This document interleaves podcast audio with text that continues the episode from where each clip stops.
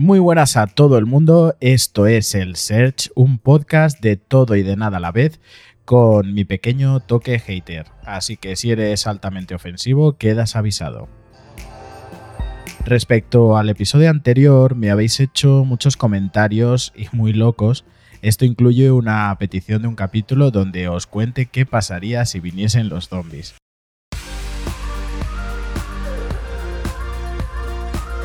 En este capítulo os hablaré de algo que tiene mucho que ver, o al menos estos días puede ser consecuencia de la situación que estamos viviendo. Y estoy seguro que mucha gente ha desencadenado este problema o lo hará.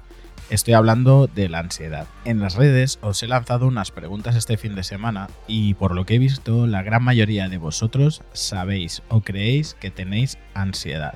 Y con respecto a las preguntas que os hice después, son sobre sus síntomas. Todas han sido afirmativas y con gran mayoría. Con esto no quiero decir que os sirva como diagnóstico, ya que evidentemente siempre en todos los casos debéis acudir a un especialista si no os encontráis bien o notáis que algo no es normal en vuestro bienestar.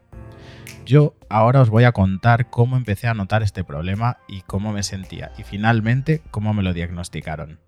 Pues una mañana normal y corriente, hace muchos años, trabajando, esto hará por lo menos 15 años, estaba en la oficina y en los ratos muertos que no había faena, pues uno va leyendo las noticias, el periódico y demás. Y leí un artículo sobre una enfermedad que afecta a las personas, eh, más o menos medida, y sin más, eh, debido a esta tontería que puedes decir, eres hipocondríaco, bueno, un poco de todo. Pero debido a esta tontería me empezó a entrar como un desmayo, vamos a decirlo así, me empecé a poner blanco, como cuando te baja la tensión y me mareé. Fue a raíz de entonces cuando cada día que me levantaba, me levantaba con sudores fríos, me levantaba con miedo, me levantaba con pánico. No sabía, primero no sabía qué podía ser, pero en el fondo, muy en el fondo, si nos preguntamos y si pensamos, yo sé que era por lo otro. Yo tenía miedo a que como tenía unos síntomas, pues pudiera estar enfermo de algo. Es irracional, es algo totalmente irracional, porque evidentemente eh, hay enfermedades de ciertos calibres, pues vamos a poner cáncer o vamos a poner cualquier otra enfermedad eh, que da unos síntomas muy bestias y evidentemente nadie que tiene estas enfermedades pues hace una vida normal y una vida tranquila, pero es igual, todo eso mi mente lo había eliminado. Cada día que me levantaba era la misma historia. Durante la mañana no me atrevía a hacer nada. Yo porque tenía mi trabajo y tenía que ir al trabajo. Pero era otra persona, estaba anulado, no hablaba, tenía miedo, parecía como, como un infierno, estaba viviendo un infierno, pero, pero sin más, sin que yo le diera vueltas a la cabeza. Muchos dirán, no, es que te comes mucho la cabeza. Para nada. La cuestión es que esto fue increciendo. Eh, la sintomatología era durante el día, por la mañana fatal, es el peor momento que yo lo pasaba. Eh, estaba asustado, tenía miedo. Era un sábado, yo no salía de la cama hasta las 3 de la tarde. Y luego por la tarde, gradualmente, todo esto iba pasando. Un día, sin más, me empecé a, vamos a decirlo eh, con palabras que me podéis entender. Me empecé a volver loco. Loco en el sentido de que estaba yo totalmente convencido de que me iba a morir. Mis padres me llevaron al hospital en urgencias, eh, allí me vieron, vieron lo que me pasaba, me pusieron tranquilizantes y me observaron para descartarme que yo tenía cualquier síntoma de ninguna enfermedad de las que me estaba imaginando. Con todo esto eh, y un papel escrito por un médico, yo me fui a casa tranquilo y, fin de la historia. Pero eh, meses después me volvió a suceder lo mismo. Una mañana, sin más, sin yo pensar en ello, se me vino todo a la cabeza y empezamos otra vez. Otra vez el mismo ciclo anterior. Por aquellos entonces yo tenía un viaje con unos amigos que nos íbamos a París. Os podéis creer que ni me importaba. Me decían, oye, si vemos esto, si vemos lo otro, nos juntábamos para planificarlo y a mí no me importaba.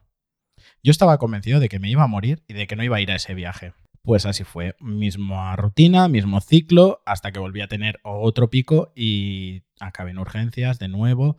Me recomendaron los médicos que acudiera a mi médico de cabecera, que le explicaba lo que me estaba pasando, pero como no, aquí el señor, los médicos le tranquilizaron y pasé. No les hice ni caso. Volví a hacer una vida normal y por suerte esto eh, se pudo prolongar como unos 4 o 5 años después. Como tengo algo de sobrepeso, eh, empecé a entrenar en un gimnasio y yo no me daba cuenta, pero no lo conseguía. Yo no lo conseguía, no conseguía avanzar, nunca avanzaba. Y tú dirás, bueno, puede haber mil motivos, pues os explico. Yo llegué a contratar un entrenador personal, que es lo mejor que pude hacer, Y este señor, a base de observarme, de ver cómo yo cumplía como un campeón todos los entrenamientos y hacía mis rutinas los días que no entrenaba con él, como estaba en el gimnasio, él me veía, y yo cumplía mi dieta en casa, él se preguntaba qué estaba haciendo mal. Y yo le decía, digo, a ver, a mí me pasa una cosa. Y es que a veces en situaciones en que estoy muy nervioso tiendo a ir a picotear algo. Es decir, me como dos galletas, me como un yogur, me como una fruta, me como... Pero es que esto es cada hora del día. Entonces él me dijo, bueno, yo ya sé cuál problema tienes. Me hizo una clase de coaching y ahí ya terminó de deducirlo. Me dijo, tú tienes un problema muy grave de ansiedad y aquí en el gimnasio no vas a solucionarlo, ni conmigo. Tienes que ir a un especialista y tienes que hacer terapia. Pues efectivamente, eh, el siguiente paso que di fue acudir a un especialista. Por suerte yo tenía una mutua y pude acceder directamente y efectivamente me diagnosticaron ansiedad. Estuve en un tratamiento con psicólogo y con psiquiatra el psiquiatra me recetó unas pastillas, me vinieron de maravilla para empezar, aunque yo no os lo recomiendo. Y con la psicóloga es cuando empecé eh, realmente la terapia y poco a poco, porque esto no te lo vas a curar en un día ni en dos semanas, poco a poco me encaucé, llegué a perder 25 kilos y mi vida cambió radicalmente, pero radicalmente. Y entonces pensarás, bueno, aquí vino el final feliz, pero no, no te das cuenta de que la ansiedad es un problema que tienes constantemente y desde el momento en que se desencadena lo vas a llevar siempre contigo, porque años después pues decidí mudarme a Madrid y con la situación que yo vivía aquí al principio, que me sentí súper desubicado, volví a tener el mismo modus operandi, levantarme con miedo, picotear para paliarlo y así. Mañanas horribles, por la tarde todo volvía a la normalidad hasta la noche te levantabas por la mañana y toda una pesadilla. Pero yo lo mitigaba, como quien se fuma un cigarrillo, yo me comía un yogur, o me comía eh, una galleta, o me comía lo que pillara en la nevera. Y aquí me tenéis de nuevo luchando contra lo mismo. Ahora me coge con más experiencia, me coge más prevenido y entonces sé a lo que me enfrento. Puedo evitar de momento por mi propio pie los ataques de ansiedad que me daban las histerias, pero eh, sigo teniendo el problema de hacer cosas involuntariamente para paliar el estar mal. Entonces, ¿la ansiedad se cura o no? En mi opinión, esto es algo que cuando viene ya no se marcha. Pero la única medicina que hay la tenemos dentro y se trata de la mente. Hay terapias realmente efectivas, meditación, yoga, ejercicio, aire libre, actividad, compañía, pero sobre todo trabajo mental y terapia. Tenemos que trabajar por nosotros mismos. Olvidaos de la medicación. Hay medicación que hace efecto, pero jamás a largo plazo. Te tiene que servir de ayuda para completar nuestro trabajo con todo lo demás que os he dicho. Para estos días, si os queréis informar un poco más, os recomiendo el podcast de Desestresada. Os dejaré en las noticias el enlace. Y también para que hagáis mucho trabajito mental, leed cuentos de Jorge Bucay. La verdad es que estos relatos te hacen pensar y sobre todo te dan un pequeño caminito de luz para ver que todo tiene arreglos y te potencias como debes porque te lo debes a ti mismo. Os dejo en las notas también el enlace a un relato en concreto que el otro día nos comentó o nos envió mi amigo Mark, que lo conocéis de otros podcasts. Es genial para estos días de confinamiento. Y esto es todo. Eh, si creéis que tenéis un problema similar, por favor, siempre acudid a un especialista que os lo diagnostique y os proporcione el tratamiento adecuado concretamente a vuestro caso.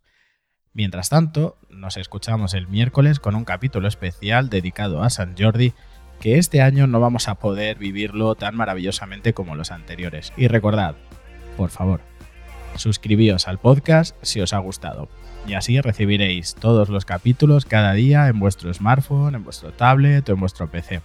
En las notas de aquí abajo, de nuevo, eh, tendréis los enlaces para que me busquéis en todas las redes y me contéis todo aquello que pensáis o que queráis. Con todo esto, nos escuchamos el miércoles.